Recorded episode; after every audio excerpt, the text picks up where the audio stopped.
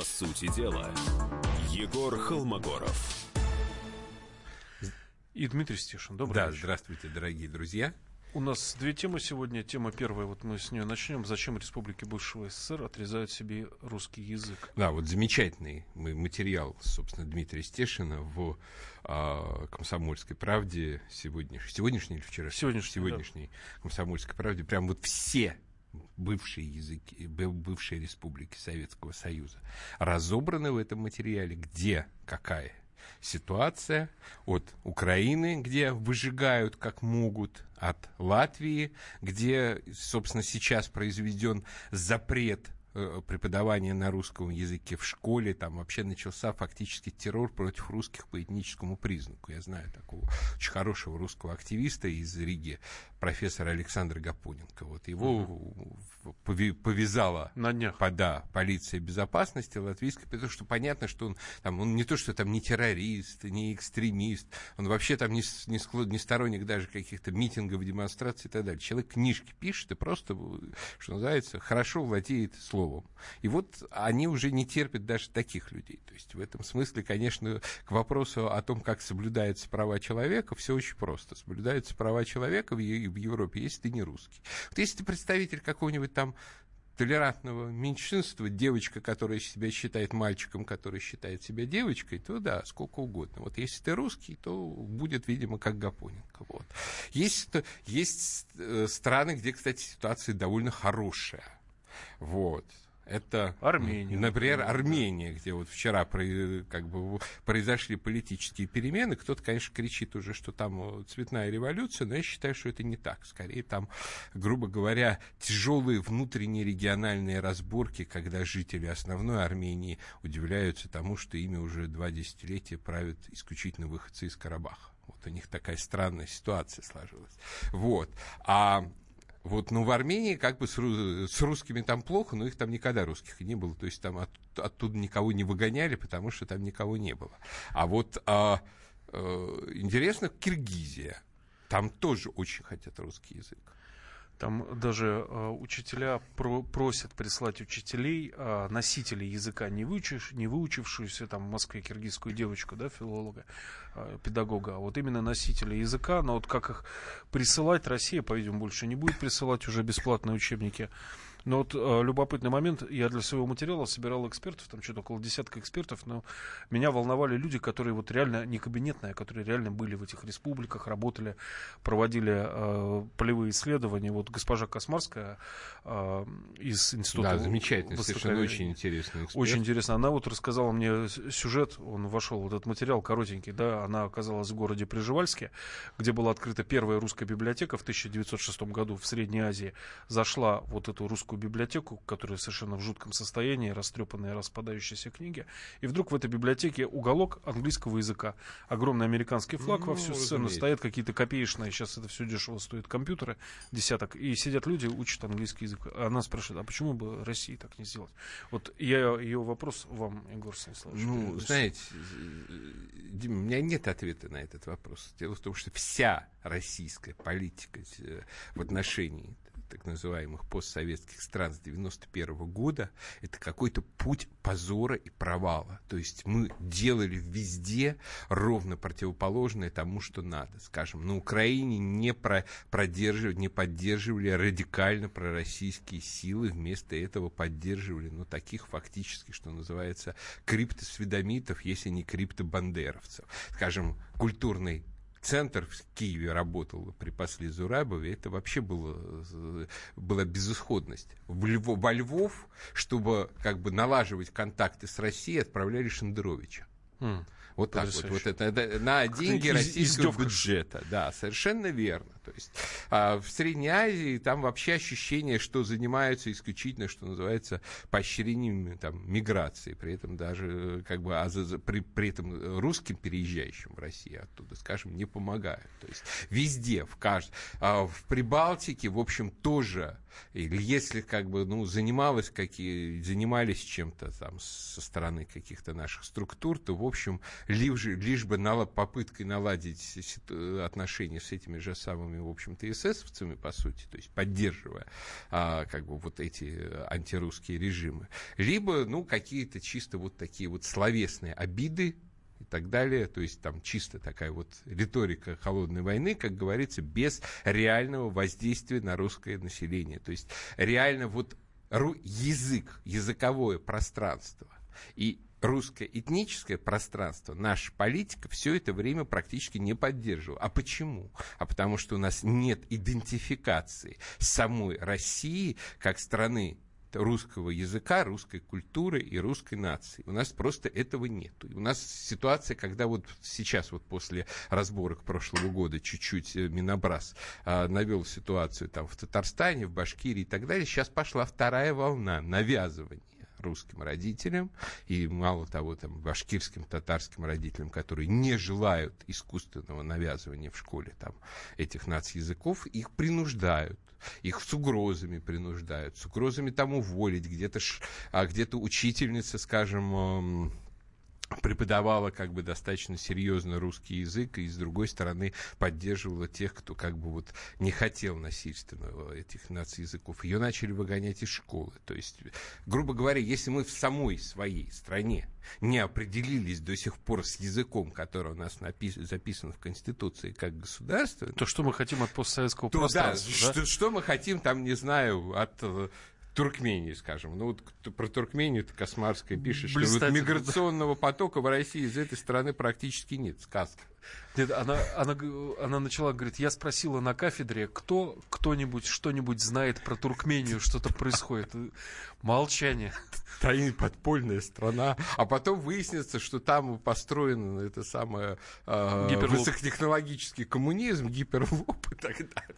Вот. Ну, на самом деле, это серьезный вопрос. Вообще, что оттуда э, все-таки из большинства стран при этом едут. Мы стараемся остановить, чтобы они ехали, потому что даже вот когда вот Киргизия, с одной стороны, не требует этих русских учителей, с другой стороны, вспомним этот теракт год назад в Петербурге, который произвел российский гражданин, родившийся uh-huh. в Киргизии. Русским, с русским языком у него все было в порядке. Он совершенно был, кстати, ассимилирован Там, внешне. Да, через Телеграм переписывался это самое. Тоже с удовольствием. Вот, шлите нам а, для наших ваххабитов, учителей русского языка и специалистов по ВПН и всему такому прочему. Вот, но, знаете, вот скажем, но основная масса этих мигрантов не знает русского языка от слова совсем. И вот меня поражает в этом смысле. Я вчера посмотрел поразительный просто бельгийский фильм. Я не знал uh-huh. еще, что в Европе снимают такое кино под названием «Ни судья, ни подсудимый». Вот так вот прямо запишите где-нибудь название, он еще прогремит. Это фактически такое реалити-шоу из жизни а, бельгийского следователя, женщины, очень приятной такой пожилой женщины, вот очень умной, очень интеллигентной, которая работает в центре столицы Евросоюза, вот, в общем, в самом высоком, кажется, здании Брюсселя, вот эта палата правосудия, вот.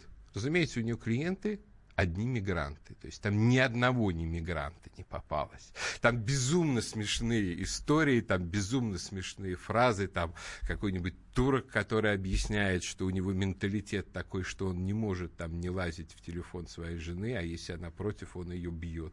Там какая-то безумная джихад... э, жена джихадиста, которая зарезала своего ребенка за то, что ей кто-то, э, какой-то голос потусторонний сказал, что он демон там. И все вот, вот вся эта дичь. Там парень, который угрожает, если вы меня посадите, я выйду и поеду в Сирию. Вот. Но они все говорит, говорят по-французски, по-французски очень хорошо. То есть, понимаете, как минимум языкового барьера, она им может объяснить, сейчас я вас посажу. Если вы не, там, не сделаете то-то, то-то, то-то, или как бы при таких-то обстоятельствах. Вот они это понимают, они могут что-то ответить. А с, вот что называется, с нашим каким-нибудь из Ферганской долины не объяснишься. Он, он потребует переводчика. Оставайтесь с нами, мы говорим про русский язык на постсоветском пространстве. У нас работает телефон прямого эфира 8 800 200 ровно 9702.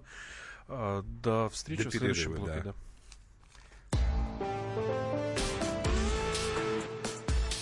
По сути дела, Егор Холмогоров. Здравствуйте, я продюсер Анатолий Малкин. Слушайте радио «Комсомольская правда». Это очень важно.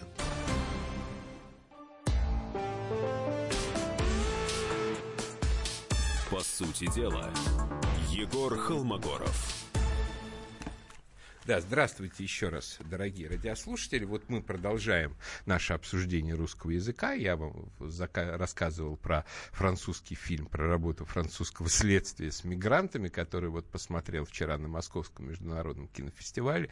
Фильм потрясающий, не политкорректный, потрясающий такой вот как бы злой, смешной и так далее. Если через какое-то время где-то как-то он вам, вам попадется, называется «Не судья, не подсудимый», очень советую его посмотреть. Причем это не игровая история, хотя ты в это не веришь до последнего, что она не игровая, тем не менее, это чисто документальные как бы вот записи реального следователя, диалогов с реальными преступниками и так далее. Так вот, главная мысль, что все эти там турки, арабы, марокканцы, албанцы и все прочие, живущие в городе Брюсселе, тем не менее, владеют сносно французским языком. У меня, скажем, есть знакомые в следственных органах, которые рассказывают о том, как им работается, скажем, с мигрантами из Средней Азии, и что у них там не только там а, культурное невзаимопонимание, это uh-huh. ладно еще, а языковое взаимопонимание в значительной части случаев нулевое. То есть уровень владения русским языком чудовищный там, причем, а все, скажем, вся эта тема с приглашением судебных переводчиков, они и с переводчиками зачастую пытаются придуриваться, что ничего объяснить не могут. Ну смотри, вот э, Казахстан самая, наверное, прогрессивная и более-менее и благополучная республика на постсоветском пространстве. Откуда а, один из параметров нету миграционного потока не потому, что как в Туркменистане не разрешают выезжать, а ну нет особого смысла ехать. А, сходный уровень жизни.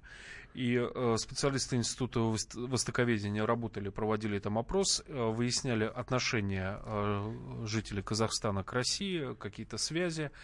Опросы все были анонимные, поэтому люди не стеснялись. И вот любопытно, что опрашивали студентов элитнейшего лицея или университета, где все преподавание шло на английском, и люди говорили, нам наш казахский язык объективно не нужен.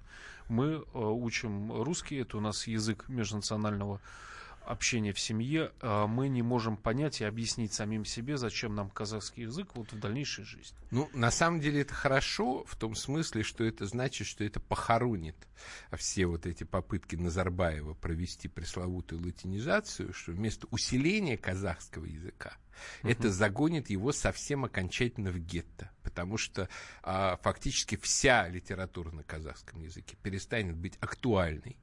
То есть все то, что как бы человек, выучивший латинскую графику, все то, что как бы он сможет прочесть, он будет читать на английском, а при этом э, от русского ты все равно никуда не денешься. Соответственно, они будут учить русский и английский. Оказалось, связываться с казахским еще и с, после, с перекореженной письменностью, они, видимо, вообще не будут просто. И будут воспринимать эти э, уроки, как воспринимают у нас там в Башкирии уроки башкирского. То есть как чисто навязанную, в общем-то, такую каторгу.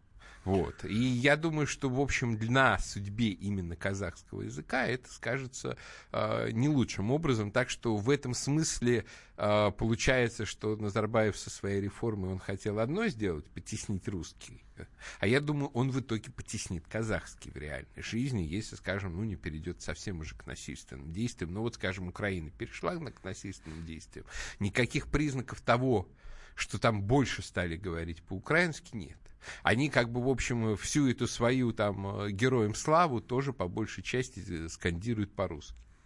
Да, на Майдане единственный раз я не побоюсь этого слова, с каким-то э, полудурком разговаривал, который стоял на воротах, на часах на этаже в Доме профсоюзов, где базировалась тогда, э, базировался правый сектор. Он нас туда не пускал и демонстративно отказывался говорить на русском языке. Он нас не понимал, говорил на мове. Но потом там все переверну, перевернулось удивительно. Там стало просто э, опасно говорить э, на русском языке людям, которые похожи на журналистов. Не на простых вот киевлян, вот, да? да? И мы поэтому, да, мимикрировали. Но вот, смотрите, я вот получил в руки весь вот этот, ну, уникальный, я не побоюсь этого слова, массив информации, да, по э, положению русского языка на постсоветском пространстве, да, массив, который подтвердили и э, наговорили эксперты. И вот я какой сделал вывод неприятный и прагматичный, и, может быть, даже верноподданнический. А может быть, Егор Станиславович, все не случайно. Россия не занималась русским языком на постсоветском пространстве, прекрасно понимая, что не в коня корм, и что вот эти, как я термин придумал, а, временные братья вот, разбегутся при первом же шухере, и сейчас в реал-политике просто совершенно другие инструменты, вот, более доходчивые. Например, а, Лужский порт, который вдруг раз незаметно появился и зарезал Прибалтике транзит до ноля. Э, нефтепродуктов? Э, ну, я честно скажу, что, грубо говоря, с моей точки зрения тоже спасение утопающих – это дело рук самих утопающих. То есть в этом смысле должна или не должна заниматься а, Россия, скажем, активным распространением русского языка там где-нибудь в Эстонии, в Таджикистане, там, в той же Армении и так далее, а, это вопрос спорный. То есть, грубо говоря, хотите, учите. Главное, чтобы на территории самой России без русского языка было не выжить.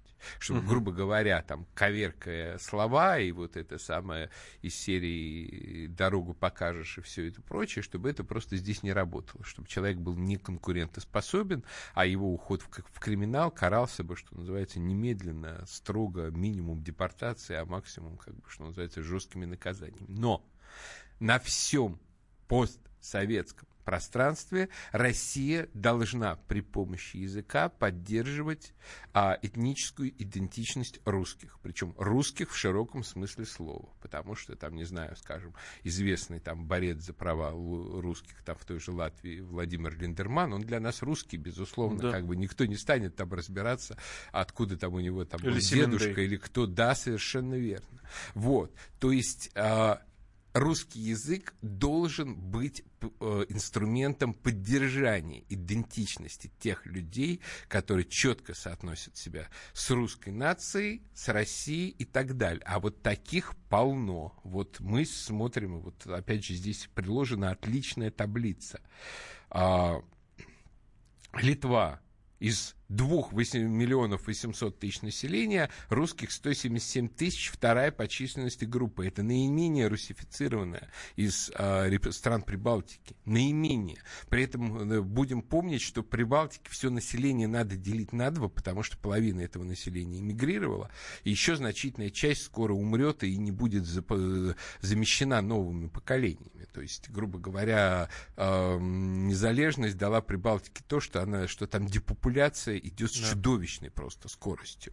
Там э, Латвия из менее чем 2 миллионов жителей страны, русских 557 тысяч. То есть вторая, не, не только вторая по численности, четверть населения. Там есть а, районы, которые, в общем, практически русифицированы. Другое дело, что там тоже почти старики, как бы, а молодежь старается там держаться либо, поближе, либо поближе к Риге, либо перебираться в Москву, но тем не менее, Эстония из миллиона триста, триста тридцать тысяч русских. То есть, понимаете, это и они, и при этом русские находятся в состоянии дискриминируемой группы. Ну, достаточно их представительства посмотреть в органах власти, да, там единичные это какие-то случаи. Нет, ну, э, представительства есть, мало того. Был момент, когда, скажем, премьером Литвы избрали этнического русского, вот, но, правда, довольно быстро убрали. То есть, грубо говоря, фактически, конечно, там русских стараются еще в политических гетто держать. Там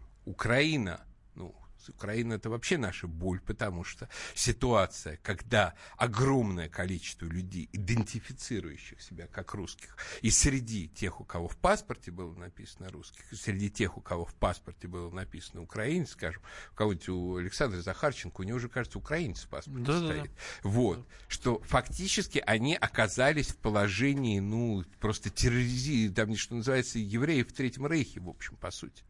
Вот, ни, никак по-другому это положение не напишешь. В 8 миллионов 800 тысяч человек а, из, ну, тут указано там 42 э, миллиона на Украине, на самом деле, я думаю, меньше уже вот, а этого населения, скажем, Ну, в Белоруссии вроде бы все хорошо, но там постоянно какие-то судороги происходит там в политике а, и, там, и власти, и там, в настроениях так называемой интеллигенции местной, там они пытаются больше там говорить на белорусском, что вообще довольно дико звучит. Ну, грубо говоря, а, русский язык, в котором просто искусственно исковеркана фонетика. Ну, это просто людей, ну, травмирует, ну... И... Но а, на Украине прокатило и стало базисом, Егор Ну, там есть галичанство, скажем, все-таки змагарство, хоть оно еще более дикое, чем галичанство по своей идеологии, оно все-таки меньше. Без государственной поддержки оно в Беларуси не выдержит. Я очень боюсь, что начнется государственная поддержка всей этой дичи в Беларуси, такая серьезная, потому что ползучая она уже потихонечку идет. Ну, вот такая ситуация. Да, ну мы знаем, чем это закончится. Там а, пример а, через границу находится. Оставайтесь с нами. Встретимся в эфире через короткий промежуток после рекламы, да, рекламы и новости.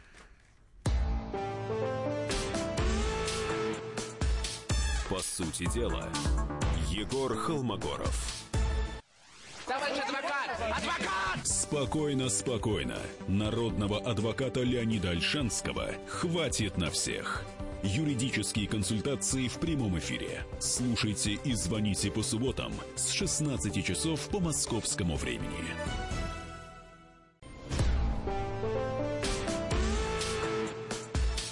По сути дела, Егор Холмогоров. Ну, здравствуйте, собственно, здравствуйте. это я и Дмитрий Стешин. Дмитрий Стешин. Э, У нас есть телефон прямого эфира. Правды. Но что-то нам сегодня никто не звонит, и а, Телеграм заблочен, и никаких сообщений не кидает, и Вайбер, наверное, может, Вайбер тоже заблочен. Ну, давайте я, я освежу цифры. 8 967 200 ровно 9702, это WhatsApp и Вайбер, и телефон прямого эфира 8 800 200 ровно 9702.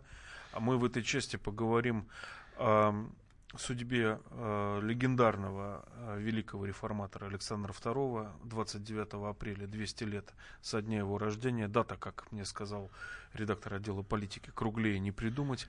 И э, нас будет интересовать один ну, такой вообще вопрос. в этом году еще, кстати говоря, 200-летие Толстого, насколько я помню, должно быть. Ну, Толстой не был реформатором, он был все-таки непротивленцем. Да. А вопрос такой, почему судьбы российских а, политиков... 190 лет Толстого. Почему судьбы российских политиков-реформаторов так печальны? Ой. Что отреформировал Александр II? Я ну, посмотрел этот огромный список того, что он сделал. Ну, Александр II действительно как бы пытался попытался перевести Россию на новые рельсы. Ну, может быть, не всегда удачно, его во многом а, упрекали, но тем не менее, как бы он создал как бы основы, что называется, новой как бы я бы сказал так, эпохи капитализма российской государственности. То есть прежде всего это э, реформа крепостного состояния крестьян, это освобождение крестьян.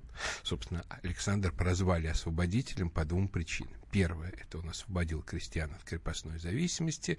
Второе, это он освободил Болгарию от турецкого ига. Болгария от турецкого ига э, отблагодарила Россию тем, что вскоре перешла на сторону Австро-Венгрии, потом в Первой мировой войне приняла участие в войне против России, во Второй мировой войне записалась э, к э, Германии, вот, а сейчас э, достойный член НАТО, как говорится. Вот. А крестьянство, ну, конечно, тоже Александру II в этом смысле прилетело.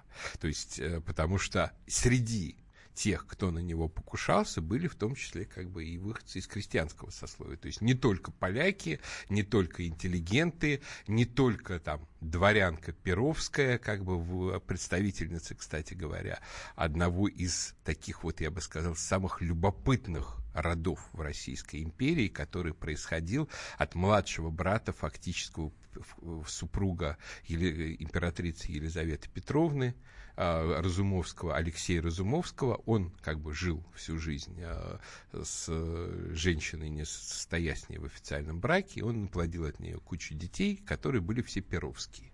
Там среди этих перовских были губернаторы, министры, а Алексей Константинович Толстой был перовский по матери, и, угу. и цареубийца главная цареубийца Александра II, Софья Перовская, тоже принадлежала к вот этой вот незаконнорожденной аристократии, что, кстати, показывает, что с социальными лифтами в Российской империи было все достаточно хитро. То есть вот они, с одной стороны, вот, были Аристократы. супер аристократы, с другой стороны, это были потомки мещанки.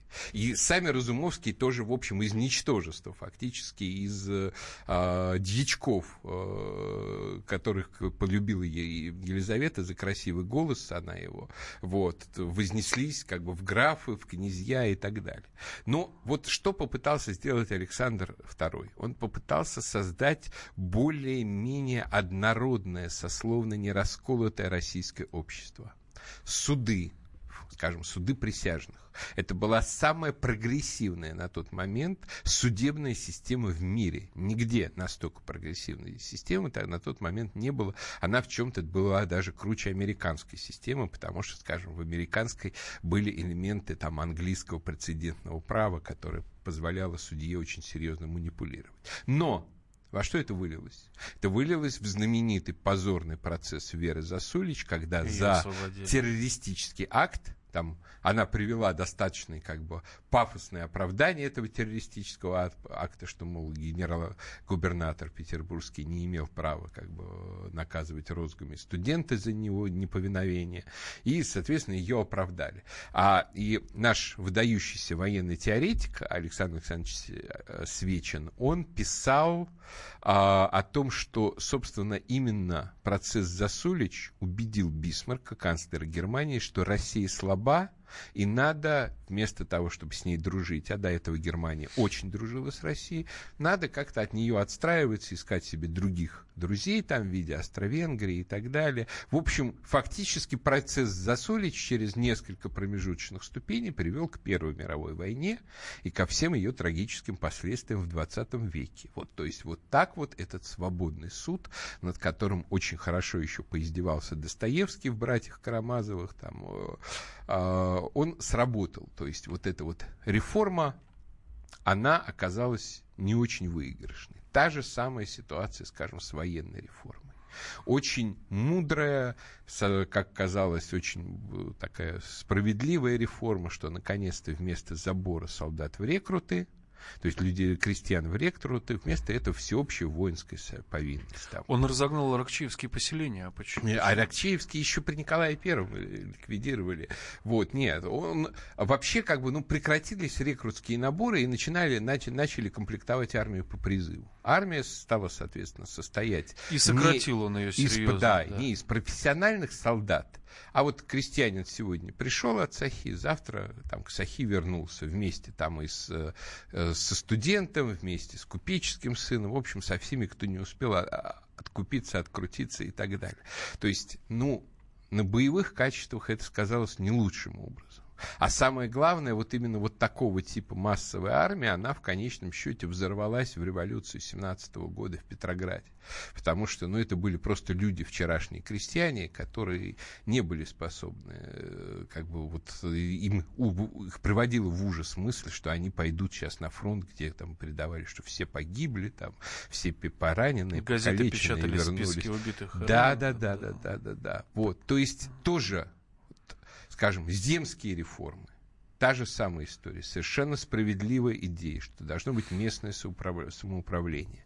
Местные граждане должны заниматься своими делами. Там дворянство, мещанство, купечество, крестьянство, хотя крестьянство как раз земская реформа в меньшей степени, что вот делать что-то хорошее и так далее. Но в итоге все эти земства превратились в такой рассадник либеральной оппозиции. И, в общем, тоже потом в итоге получилось так, что Александру Третьему пришлось на фактически каждую реформу а, Александра II произвести контрреформу, которая бы ее достаточно серьезно ограничила, которая, скажем, там вводила надзор помещиков за крестьянами, которая там ограничивала там возможности поступления там в университеты, в гимназии и так далее. То есть лошади понесли, А, пришлось вожжи чуть-чуть прибрать, верно. да? А самое страшное, собственно, с чем столкнулась Россия при Александре II после вот этого вот порыва свободы? Во-первых, проявился нигилизм русской интеллигенции.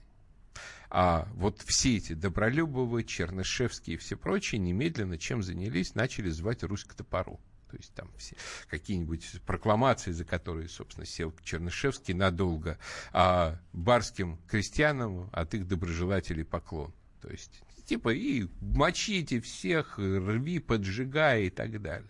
То есть появилась вот эта ужасная революционная интеллигенция, и, собственно, из нее составились те народники, которые в итоге открыли на Александра II охоту, как на зайца, загонную охоту, что называется. Но у нас звонок есть, да, давайте, давайте послушаем. Звонок. Сергей, слушаем вас. Здравствуйте. Э, наверное, сильно разговор разворачивать э, не получится. Я попробую обобщить. Э, почему, значит, граждане реформаторы и которые находились у власти в России, подвергались гонениям и находятся под неким домокловым мечом. Я думаю, что все-таки земля Россия – она есть э, ну, потенциальное место, где может зародиться сообщество, формация, альтернативная нынешнему мировому, где средством власти является капитал. И как только кто-то из э, государей или из э, руководителей государства э, пытается сделать движение вот к этому обществу иного рода, к обществу справедливости, он ставит себя под удар, естественно, потому что он пытается создать э, альтер... на основе альтернативного мировоззрения вот эту вот формацию справедливости. И для этого необходимо, необходима какая-то личная человеческая воля, которой сегодняшняя власть также, как, к сожалению, не обладает. А, спасибо. Спасибо Очень Сергей. интересная идея. Я полностью, кстати, с вами соглашусь. Я вот, скажем, писал э, на днях статью о Солженицыне, который в этом году сто лет.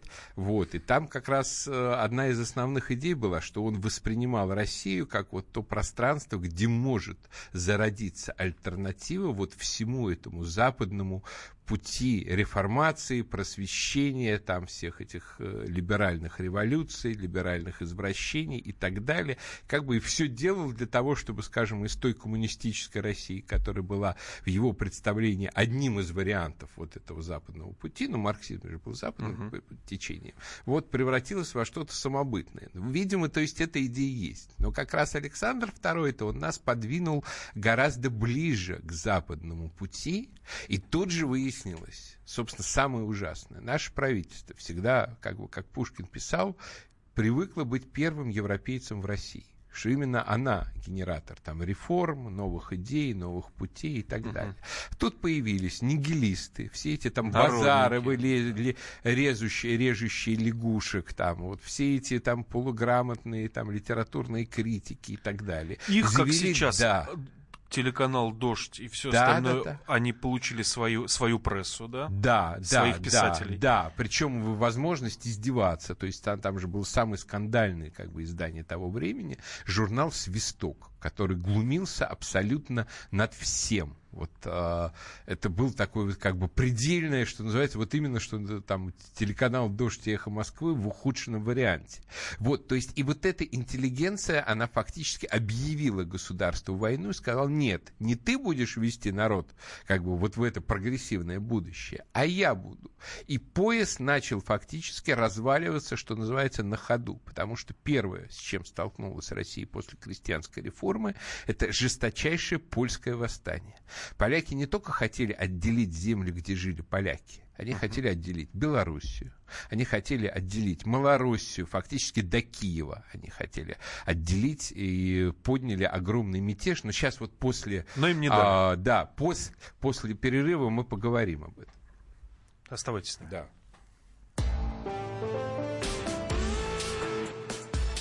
По сути дела, Егор Холмогоров.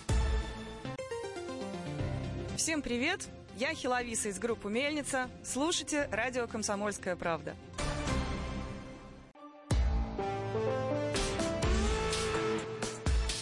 По сути дела, Егор Холмогоров. Ну, здравствуйте еще раз. И мы с Дмитрием Стешиным продолжим тогда разговор о русских реформаторах, об Александре II. Так вот, собственно, после реформ, первых же реформ Александра II Россия оказалась перед угрозой распада в связи с польским восстанием. А еще вспомните, что накануне Россия, в общем, признала поражение, то есть неправильно будет сказать, проиграла правильно все-таки да. признала поражение в Крымской войне и, соответственно, э, считалась, в общем, такой как бы немножко побежденной державой с ограниченными правами на Черном море и так далее. И тут Англия с Францией начали угрожать новой интервенции, начали строить планы там высадки где-нибудь в Риге с тем, чтобы поддержать Польшу и ее независимость. А, ну, это и считалось уже в какой-то момент, что Варшава безвозвратно потеряна. Угу. Вопрос только в том, удастся ли сохранить там Виль, Виленский край который сейчас, там, соответственно, считается незалежной Литвой, Белоруссию и как бы западную, ну, тогда западная Украина считалась не Галицией, которая вообще была в Австрии, там, а Волынь, в общем, все, что западнее Киева. Вот.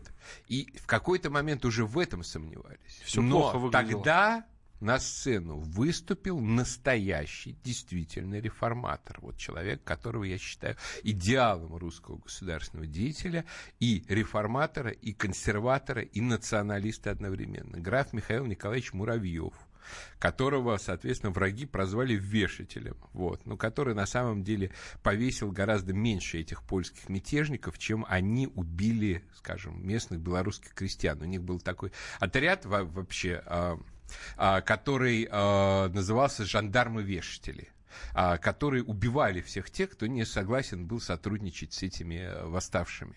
Вот. Вот он ловил таких жандармов-вешателей и их вешал. Вот. Логично. А, да, совершенно логично. Вот. И э, еще ему сказали, что вот нужно навести как бы мосты с Польшей, с ксензами и так далее. Он сказал, о, хорошо, я приеду, первым делом повешу пару ксензов. Потому что как бы он понимал, что в данном случае прежде всего нужно заставить уважать российскую государственность. Но он на этом не, не остановился. То есть Муравьев меньше всего. Его назначили губер... генерал-губернатором Западного края, и он твердо решил, чтобы никогда больше не шло спора о том, Польша это или Россия. Потому что нужно возродить, возродить прежде всего русское население в крае. Что он сделал? Он провел, во-первых, земельную реформу. У а, помещиков-мятежников вся земля отнималась, передавалась крестьянам. Он э, приказал на свои личные средства привести несколько десятков тысяч православных крестов и раздать мужикам по деревням, потому что они не знали, что как бы это было такое долгое время обуняченное население, они не знали, они толком православные они или католики. Вот они взяли эти кресты, он велел, скажем, перестроить храмы православные по православному канону, чтобы они не напоминали костелы, а вести э, преподавание э, на русском языке вместо польского там, в школах, в гимназиях и так далее. То есть одновременно социальные реформы, предельная как бы материальная поддержка именно русского мужика, собственно, главное, за что его ненавидела вот вся эта либеральная шушера в Петербурге, что он вместо польского помещика поставил на русского мужика. Казалось бы, вот они либералы. Они на самом деле были друзьями польских помещиков, а не русских мужиков. И Муравьева страшно травили, страшно ненавидели. Вот два человека великих его по-настоящему поддерживали. Это публицист Катков и поэт Тютчев Федор Иванович, который несколько великих ему стихотворений просто посвятил. Ну, Александр II, наверное? Да. Ну, собственно, без поддержки Александра II, который не очень, на самом деле, лично любил Муравьева. Вообще, у Александра II была очень ценная черта – он сам, в общем, был немножко такой прекраснодушный либерал-западник. Но он понимал свою миссию русского царя, он понимал свою ответственность и всегда в решающий момент умел поставить на консерваторов, вот как на Муравьева. И Муравьев фактически, ну, он на самом деле, если говорить серьезно, отец белорусского народа, как вот, собственно, части русского народа. Он его возвратил из ничто, из практически ополяченного состояния. Именно вот благодаря муравьевским реформам мы все-таки сейчас Белоруссию имеем как часть нашего союзного государства, там, а не как э, Западную Украину. Очень напоминает ситуацию с соседней страной. Вот, да? к сожалению, к сожалению, в Киеве такого же Муравьева не нашлось, поэтому там, в общем, а, развели как бы значительно больше снисходительности по этому вопросу. Давайте примем звонок. Юрий, мы слушаем вас. Добрый вечер. Добрый вечер. Вот вы сказали, что либеральные реформы Александра II в конце концов привели к Первой мировой развалу государства. Об этом я не только от вас услышал, и раньше я читал в разных источниках. Потом Александр III начал немножко гайки закручивать, ну, в частности, закон о кухаркиных детях. И также я читал о том, что вот это э, закручивание гаек Александром Третьим тоже в конечном итоге привело к Первой мировой развалу Ну, государства. оно... Так да. что, по-вашему, что бы ни делали в конце Нет, 19 смотрите. века, или, или все-таки был какой-то выход? Или- Смотрите, или вот было я вам так- скажу, я даже отошлю вас к своему сайту 100 книг, где есть статья о Победоносцеве. В чем была ошибка контрреформ Александра Третьего и их вдохновителей Победоносцева? Что они пытались замораживать предыдущее состояние, рассчитывая на то, что вот в своем, что называется, естественном состоянии, там, мужик любит царя-батюшку, что вот И если его всегда. не учить слишком много в школах, у него в- дурацкие идеи в голову не придут, что там, если сохранить вот общину, где один за всех и все за одного, то как-то вот все будут тоже держаться консервативных общ- а, воззрений, а потом в революцию 1905 года, то есть как бы последствием негативных как бы эффектов контрреформ было то, что неожиданно в 1905 году все обнаружили, что мужики всей вот этой общиной, не очень грамотные, не очень хорошо понимая суть там всей этой революционной пропаганды, просто идут и жгут свящ- э, дома помещиков. И, что называется, захватывают их землю. Им не объяснишь, что на самом деле от небольшого прирезка земли, помещичьей земли же было не так много. То есть от того, что ее поделили потом после революции, никакого как бы крупного прибытка крестьянству не случилось. Наоборот, как бы вследствие революционных э, а, трагедий, как бы, в общем, сельское хозяйство упало. Чел- был человек, действительно великий реформатор, опять же, в подлинном смысле слова, в том же смысле слова, как и Муравьев. Это, это Столыпин. Это человек, который понял... Тоже не успел. Да, да, убили. Ну, там убили уже конкретно враги, сознательно зная, что они делают. Вот. Что понимал Столыпин? Первое, что нужно, опять же, ставить на русскую национальность. Не было более националистического политика в России, чем э, Столыпин. Вот его речи все проникнуты вот этим вот русским чувством. А второе, то, что нужно создать вот этого крепкого крестьянина-хозяина, для которого отсутствие революции будет личным кровным интересом. Третье, что нужно раз как бы не, уже невозможно остаться в патриархальности, нужно развивать образование. И именно при нем была создана масса политехнических училищ, политехнических школ. Фактически все люди, которые сделали вот а, наш технологический прорыв, который там часто приписывается, там, что называется, товарищу Сталину и так далее, они все выученики созданных или реформированных именно при Столыпине училищ, гимназий, институтов и так далее. Именно вот Столыпин создал эту нашу техническую интеллигенцию. То есть, действительно, вот человек был с громадным пониманием государственных задач, и его били, ненавидели, с одной стороны, слева, с другой стороны, его ненавидели справа. Между прочим, по тому же самому польскому вопросу. Говорили, как так вы можете, опять же, поддерживать русских крестьян-мужиков против, что называется, польских высших слоев. Выше, при том, что, и понятное дело, эти польские слои были чисто как бы антигосударственными в нашем случае, а И русский, да, а русский мужик где-нибудь там на Волыни, он ли- прежде всего с- сговаривался с русским помещиком, с русским священником. Есть очень хорошие мемуары Шульгина «Годы», где, собственно, начинается все с выборов а, во Вторую Государственную Думу, и вот приходят русские мужики, и говорят, вот давай помещикам, давайте вот мы договоримся по-честному. Столько-то мест вам, столько-то нам, столько-то батюшкам, а чтобы поляки не прошли. Ну, там не поляки, никто еще, кто там жил, ни- ни- никто, чтобы не прошли. И вот он дает эту замечательную картину. Действительно, вот было видно, как при Столыпине нация начинает отстраиваться. Но тут появился как бы очень умный человек Багров, даже если считать, что он был одиночкой, за ним никто не стоял, но он понял, к чему ведет Столыпин. А и, тот был... И это необратимо да, может быть. Да, да, да, да, и что все, окно для революции скоро закончится. Оказалось очень просто добраться и застрелить. Может быть, там были какие-то темные силы, которые ему помогли, его довели до этого. Егор, Егор Станиславович, я вижу логическую линейку. А при а, императоре Александре II а, реформатор жесткий Муравьев, при Александре III Победоносцев, при Николае II Петр Аркадьевич да. Столыпин, а при Ельцине? При Ельцине Три... Путин. Да, проси. Собственно говоря, при Ельцине удалось наконец-то выскочить из этого цикла и наконец-то прийти к Путину все-таки, а не к Ельцину 2. На этой оптимистичной ноте да, мы давай. закончим вечерний эфир. Оставайтесь с нами, ждем вас в студии в эфире на следующей неделе.